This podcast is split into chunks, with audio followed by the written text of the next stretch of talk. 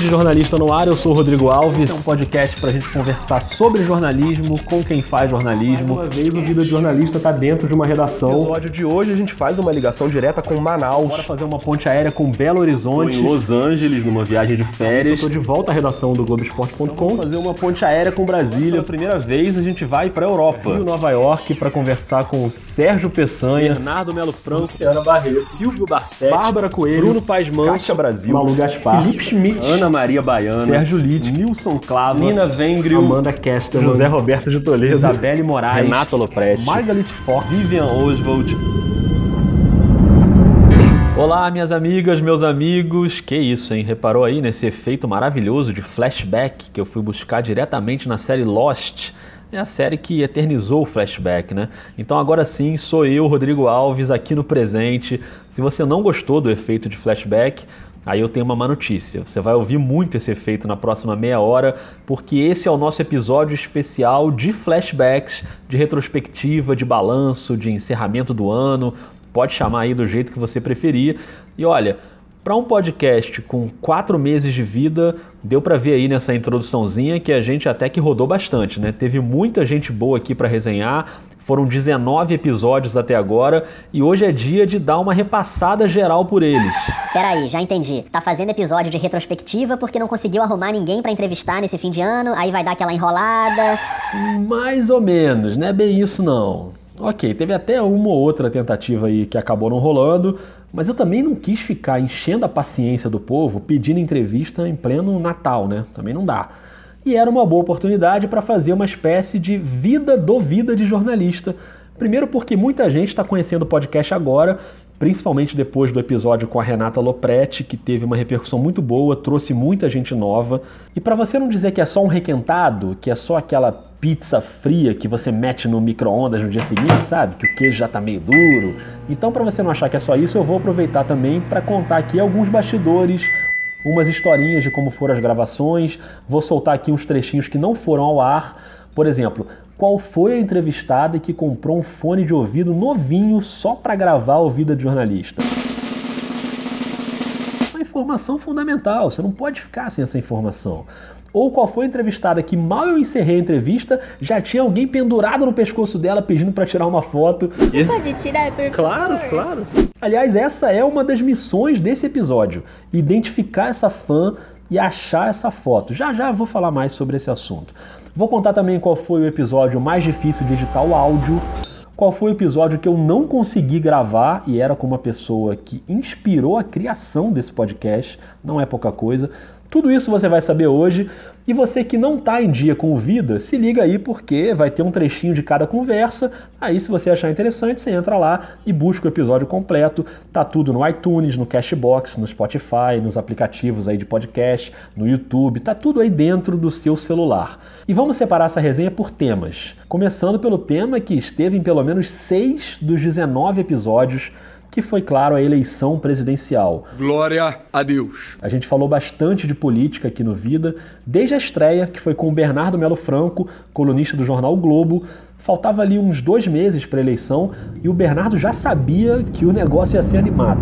Do ponto de vista jornalístico, é uma eleição boa de cobrir? Com certeza, né? Isso acho que sem dúvida nenhuma. Vai ser um, um período bastante interessante aí, bastante é, rico em reviravoltas, em novidades. E isso para o jornalista é bacana, né? A gente gosta de viver na confusão. Mas olha, naquela altura eu acho que nem o Bernardo podia prever que ia ser tão animado, né? Também não precisava exagerar. Para vocês terem uma ideia, umas três semanas depois disso, no dia 6 de setembro, eu mandei uma mensagem para Malu Gaspar, repórter da revista Piauí, convidando para gravar um episódio. Eu não conhecia a Malu pessoalmente, nunca tinha falado com ela, e aí eu tinha acabado de mandar a mensagem.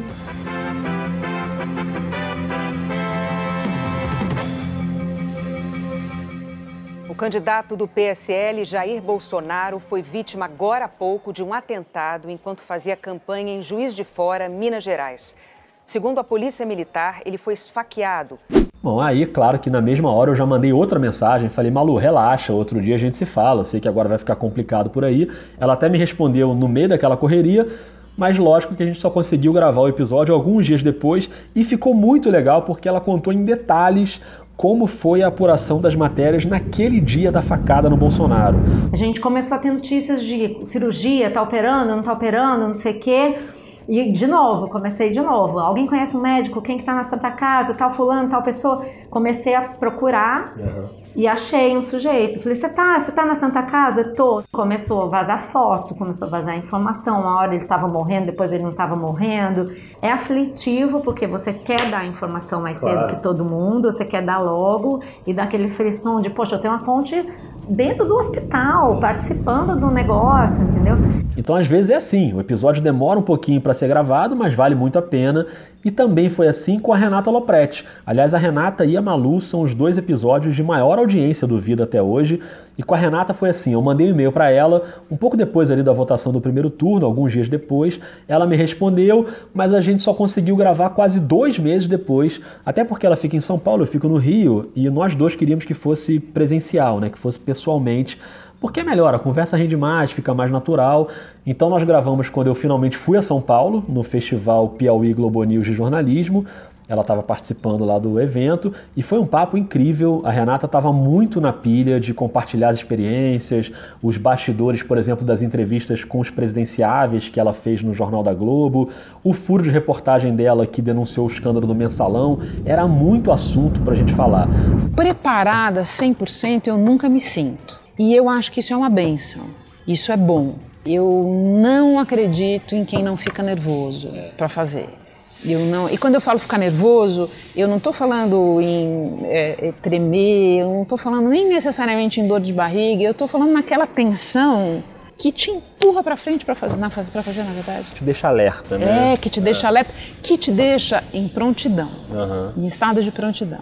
Perfeito. Eu acho que muito do que a gente faz no nosso trabalho é estar numa situação de prontidão, é. sim. E a gente sentou numa mesinha, era um colégio lá onde estava rolando o festival. Esse colégio é lindo, meu Deus. É muito legal aqui, né? A gente sentou numa mesa meio isolada, assim, era a última mesa, e eu percebi que no meio da conversa, uma menina sentou na mesa bem do lado da nossa e ficou ali ouvindo. O que, aliás, foi ótimo, né? Porque foi o primeiro podcast Vida de Jornalista com plateia, uma plateia de uma pessoa, tudo bem, mas beleza. E assim que a gente acabou a gravação, eu não tinha nem desligado o gravador ainda e a menina já foi para cima da Renata, super emocionada, pediu para tirar uma foto, eu tirei a foto para ela. Foi um momento fofo do Vida de Jornalista, que não foi ao ar no episódio, mas vai ao ar agora. E a gente volta na próxima semana. Muito obrigado a todo mundo, um beijo, um abraço e até mais. Ah, Renata. Ê, Nossa. Que delícia. Melhor do que isso só falar de basquete, fala a verdade. Agora vamos gravar outro só sobre basquete. Gente. Oi. Oi, tudo bom? Lógico que pode. Que? Você pode tirar, por Claro, favor? claro. Ai, meu Deus. Sei se eu vou saber pilotar essa sua câmera. Heloísa. Ô, Heloísa, você... Bom, com essa carinha você é estudante, é isso? então agora a gente tem essa missão, que é descobrir quem é Heloísa, a estudante de jornalismo que tirou foto com a Renata Lopretti naquele dia. Eu até tentei achar essa foto no Twitter, no Facebook, no Instagram, mas olha, Fui muito mal na apuração, não achei nada. Então, Heloísa, se você por acaso estiver ouvindo, manda um alô pra gente, que a gente quer ver essa foto. Essa foto precisa ser compartilhada. Você ficou ali tanto tempo esperando, controlando ali a emoção, quase morreu do coração. Aliás, a única vantagem de morrer do coração no Festival Piauí Globo News é que já rolaria ali mesmo um obituário maravilhoso de grife porque uma das estrelas do evento era uma das maiores obituaristas do New York Times, a americana Margaret Fox, e seria uma honra ter um obituário escrito por ela. So I telephoned her and I said, "This is Margaret Fox from the New York Times. We're updating your biographical file." And she replied happily, "Oh, you mean you're writing my obituary?" OK, esse gancho aí para falar do episódio com a Margaret Fox ficou meio mórbido. Ficou. Mas tudo bem, é claro que eu aproveitei para gravar com ela. Como você ouviu aí, é um papo em inglês, mas lá na descrição do episódio tem a versão traduzida em texto, então fica tranquilo que é bem fácil de entender. Quem também passou rapidamente pelo festival para ver uma palestra e foi embora foi a pessoa que inspirou a criação do Vida de Jornalista e que provavelmente jamais terá um episódio por aqui. Eu tô falando da Dorit Harazin, que para mim é a maior jornalista do país, o melhor texto que eu já li, uma jornalista completa, desde cobertura de guerra até várias Olimpíadas, e foi inclusive numa Olimpíada, na Olimpíada de Londres, que eu conhecia a Dorit pessoalmente, eu já era fã dela, e um dia estava ali no centro de imprensa, que é uma grande redação gigantesca, com várias bancadas, que você chega ali, coloca o seu notebook e fica ali trabalhando. Tem muito jornalista estrangeiro por ali. Inclusive, esse som ambiente que você está ouvindo aí agora é original do centro de imprensa da Olimpíada de Londres, que aqui não tem áudio fake não. E a Dorit estava bem ali do meu lado escrevendo o texto dela para o jornal o Globo. E aí, sabe quando dá aquele estalo? Tipo, caramba, eu tô vendo a magia acontecendo aqui bem na minha frente. O texto que eu mais admiro está sendo produzido aqui agora, do meu lado. E foi aí que eu tive pela primeira vez a ideia de entrevistar jornalistas para saber um pouco mais sobre o ofício. Como será que ela escreve? Será que ela fica um tempão ali em cada parágrafo, tipo artesanato, ou escreve tudo de uma vez? Eu fiquei curioso para saber. Só que essa ideia ficou seis anos numa gaveta, porque a ideia inicial era fazer em vídeo, aí precisava de equipamento, era mais complicado, e saiu da gaveta agora em 2018 no formato de podcast. E é óbvio que eu convidei a Dorit para gravar um episódio. Ela foi super gentil, como sempre, mas ela não topa de jeito nenhum. Ela é super reservada. Ela gosta de dar notícia e não de ser o objeto da notícia. O que cá entre nós só aumenta ainda mais a nossa admiração por ela, então não tem problema nenhum. Dorit segue como madrinha do podcast, palmas para ela. Ah, e ainda falando do Festival Piauí Globo News, o curador desse negócio todo foi o José Roberto de Toledo, que é colega da Malu Gaspar, inclusive, no podcast Foro de Teresina. Antes do festival, eu fui lá na redação da Piauí para gravar com ele, foi bem legal. Ele falou sobre vários assuntos, jornalismo de dados, falou bastante sobre política, porque ele tem muita experiência em cobertura de eleição. Você tem ideia de quantas eleições você já cobriu? Olha, eu cobri todas as eleições desde 1988, sendo que eu trabalhei desde 1985 como foca. Eu estava na faculdade para TV Bandeirantes fazendo uma coisa que não existe mais, que é contagem paralela. Uhum. É, você vê que eu já, já sem querer estava metido com números desde É antes verdade. de virar jornalista de verdade. Antes da eleição, teve outro episódio sobre política que eu adorei, que foi com o Nilson Clava, o repórter da Globo News de 22 anos, se bem que agora ele já fez 23. Ou seja, já tá velho, né? Já tá meio acabado. E esse papo foi bem interessante, foi sobre o documentário que o Nilson produziu, viajando pelo país inteiro para ouvir o eleitor brasileiro, para entender o que pensa o eleitor brasileiro, principalmente nos votos para o legislativo. Cara, isso foi muito legal, Rodrigo, porque a primeira impressão, sempre que eu chegava, não, eu tô aqui porque eu quero falar sobre política. As pessoas, ih, falar de política. tipo assim, você tinha aquela, aquela rejeição prévia sobre o assunto. Mas depois, quando você mostrava para as pessoas que a política não é só essa roubalheira que elas pensavam no Congresso Nacional, você humaniza a política, né? Quando a gente mostra isso, que a política está no dia a dia e humaniza essa política, as pessoas se mostram dispostas a conversar e a discutir. E é claro que não dava para falar de eleição sem falar de fake news, que foi uma praga, continua sendo uma praga. E justamente no nosso episódio sobre fake news eu descobri que o ideal é nem usar o termo fake news.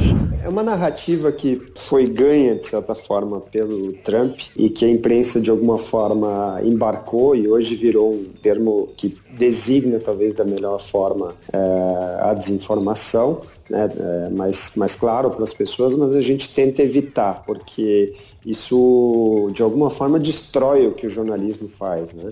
É, se ela é uma notícia, ela não pode ser falsa, e se ela é falsa, ela não deve ser uma notícia. Esse aí foi o Sérgio Lidic, do Comprova. O Comprova foi um projeto criado especificamente para o período da campanha, reunindo jornalistas de vários veículos para fazer checagem de informações. E esse assunto também foi tema no papo com a Nina Vengril, da Escola de Jornalismo É Nós. A gente tem um problema seríssimo no Brasil, que é a falta de acesso à internet, porém que está sendo combatida com uma distribuição de internet, internet, né, entre aspas aí, gratuita, que é o acesso ao Facebook e ao WhatsApp, mas o que acontece? As pessoas não conseguem sair desses ambientes para, por exemplo, checar uma informação. Então ela não consegue clicar no link que você manda, porque ela não tem acesso. A Nina ajuda a formar jovens de periferia em jornalismo E essa relação entre jornalismo e periferia é um tema muito importante por aqui. Eu falei muito sobre isso também no episódio com o Felipe Schmidt, repórter de futebol do Globoesporte.com, que nasceu e cresceu na Baixada Fluminense. Ele falou bastante sobre como essa formação na vida dele ajudou a moldar a visão de jornalismo dele. Isso aí, acho que isso meio que norteou até minha, minha visão de jornalismo mesmo, porque, por exemplo, eu comecei aqui no Globo Esporte fazendo futebol internacional, né? Ah. E enquanto todo mundo queria falar do, do Messi, do CR7, do, do Neymar, eu tava querendo falar de um time da África que era feito numa favela. E logo no segundo episódio do vídeo eu fui até a redação da TV Brasil para conversar com a Luciana Barreto, que é apresentadora e editora executiva do telejornal Repórter Brasil, e ela tem uma história muito forte de militância nas questões raciais, questões sociais. Ela também tem origem na Baixada Fluminense.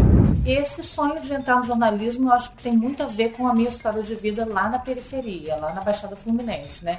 Quem, quem vive em periferia convive não só com os indicadores terríveis, né?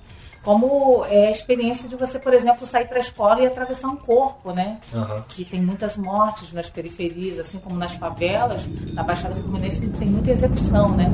E a conversa com a Luciana ainda teve umas coisas divertidas, como, por exemplo, o dia em que um rato invadiu o estúdio com o jornal no ar. Imagina esse momento. Procura lá que vale a pena ouvir essas histórias. Inclusive, o episódio da Luciana foi o mais difícil de editar porque foi o primeiro que eu gravei presencialmente. E aí ali no início, né, a gente vai aprendendo fazendo.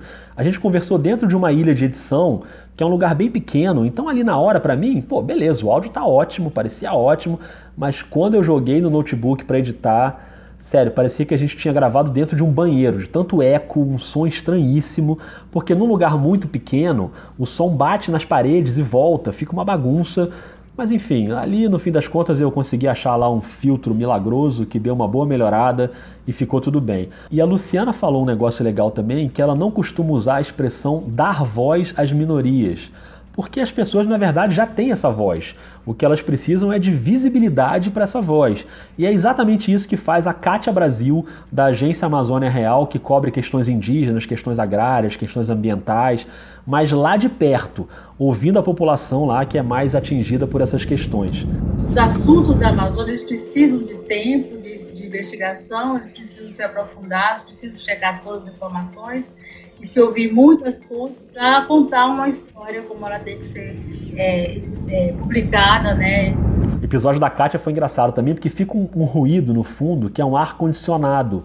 E ela falou para mim no início, Rodrigo, não tem condição de desligar o ar-condicionado aqui em Manaus. E eu já morei em Manaus quando era criança. Eu falei, Kátia, eu te entendo perfeitamente, eu sei como é que é o calor aí. Então vamos de ar-condicionado ligado, não tem problema nenhum e segue o jogo. E falando em mulheres incríveis como a Luciana e a Kátia, os três episódios sobre esporte aqui no Vida de Jornalista foram com mulheres. Primeiro teve a Bárbara Coelho, que na época era apresentadora do Tá na Área, do Sport TV, e depois virou apresentadora do Esporte Espetacular na Globo. A Bárbara contou umas histórias muito loucas de quando ela vendeu o carro, abandonou tudo e se mandou para África para ver a Copa do Mundo. A gente dormia nos estacionamentos de boate, 1.800 quilômetros de carro, e aí tinha bicho na estrada, e aí era, não tinha água quente no motorhome, então tinha que pedir favor toda vez que queria tomar banho. Nossa. E aí te falo que foi a melhor experiência até hoje que eu já vivi na minha vida. A Amanda Kestelman contou tudo sobre o trabalho de setorista na cobertura de um clube de futebol. Era um tema que muita gente pedia e foi bem legal, deu para entender direitinho como é que funciona essa rotina. Ela cobre o Flamengo no Globoesporte.com, o que não é pouca coisa. A não rotina é um, é um fato que atrapalha a vida pessoal, né? Às Pesa, vezes né? pesa, você está o tempo todo com o celular ligado. Já aconteceu inúmeras vezes de eu estar em jantares, eventos e sair, pegar o telefone e. Peraí, que eu não posso falar que deu uma confusão aqui. E teve o papo com a Isabelle Moraes, da Rádio Inconfidência. Ela tem 21 anos e foi a primeira mulher a narrar um jogo de futebol em Minas Gerais. Porque eu sou de uma cidade do interior e lá eu não conhecia nenhum jornalista, ninguém da minha família é jornalista, não tinha nenhum meio para chegar a nada. E eu saí de lá muito determinada, assim, eu vou conquistar tudo que eu quiser e eu vou e eu vou sozinha, tanto que eu vim sozinha. Esse episódio com a Isabelle, inclusive, foi engraçado, porque eu ia gravar de casa pelo Skype, era um sábado. E aí a gloriosa prefeitura aqui do Rio de Janeiro resolveu cortar as árvores da minha rua com uma serra elétrica. Vocês não têm ideia da barulheira que foi, não tinha como gravar.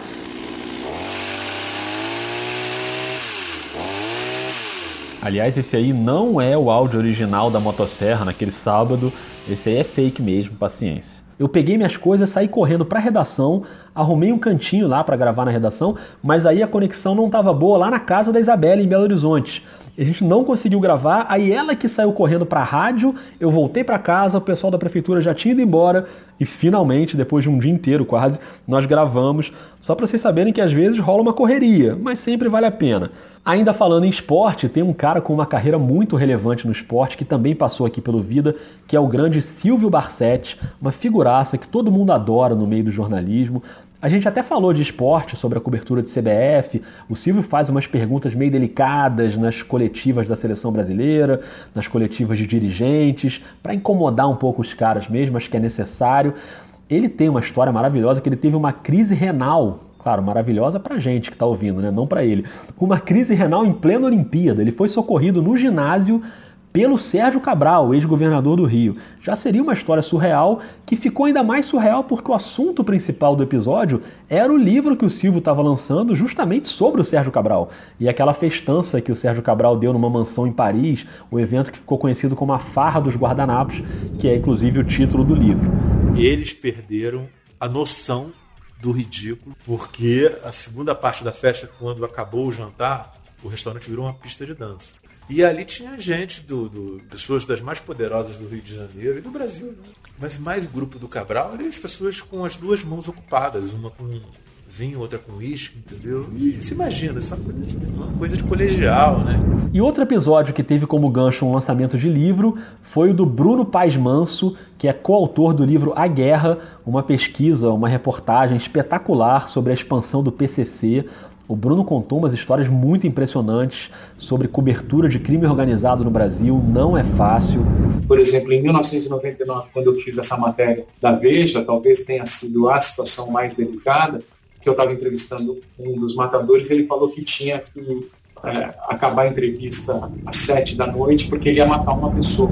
Para você ver aí o que, que o cara tem que encarar para cobrir um assunto como esse, né?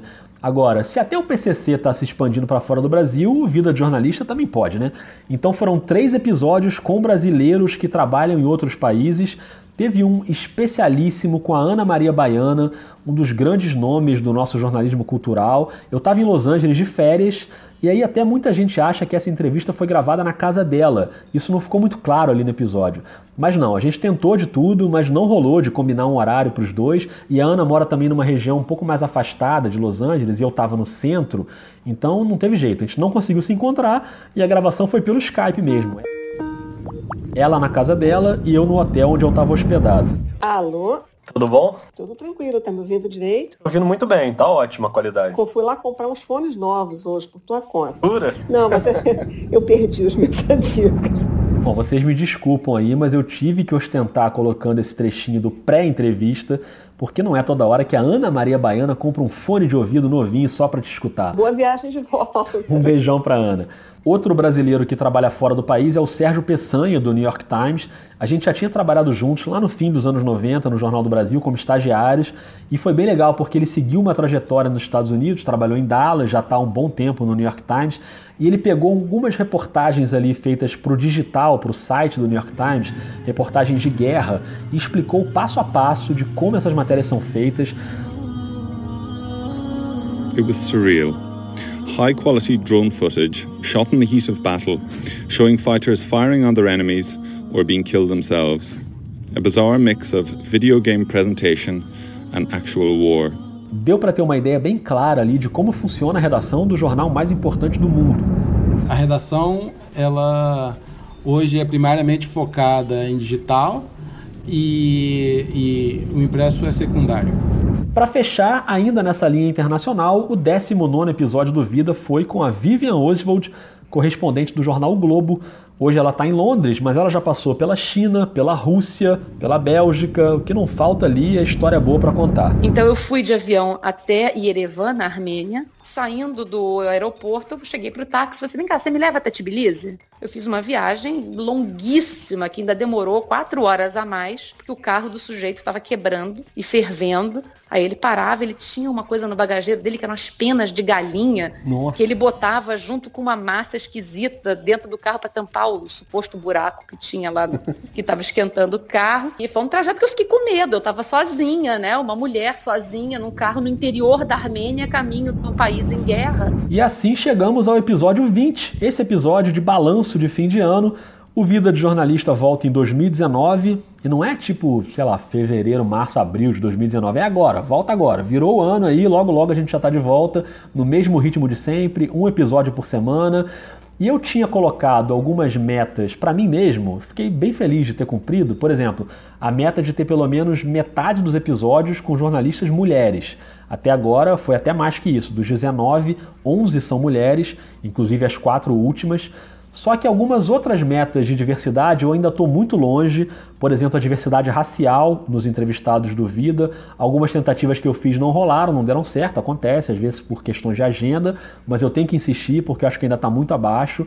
E a diversidade geográfica também. Eu quero ouvir mais jornalistas de todos os cantos do Brasil. Já teve do Sudeste, no Centro-Oeste, no Norte, mas ainda não teve nenhum do Nordeste, nenhum do Sul. Então vamos avançar também. Eu vou tentar também uns jornalistas grandões nesse início de ano, então aguarda aí porque vai ter novidade. E para vocês, eu só tenho mesmo que agradecer, sinceramente, a todo mundo que escutou, nem que seja um trechinho de um episódio, a todo mundo que deu sugestões de entrevistados, e foram várias sugestões, claro que eu não consegui fazer todas, mas ainda estão aqui na pauta, em algum momento a gente consegue tirar do papel.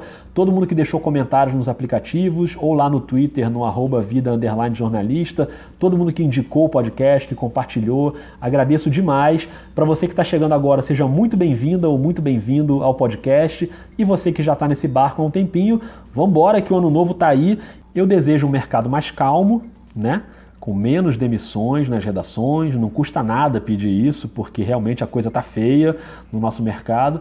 Um ano com menos ameaças para os jornalistas, com mais liberdade de imprensa e, no fim das contas, que a gente possa contar as grandes histórias. É para isso que a gente está aqui.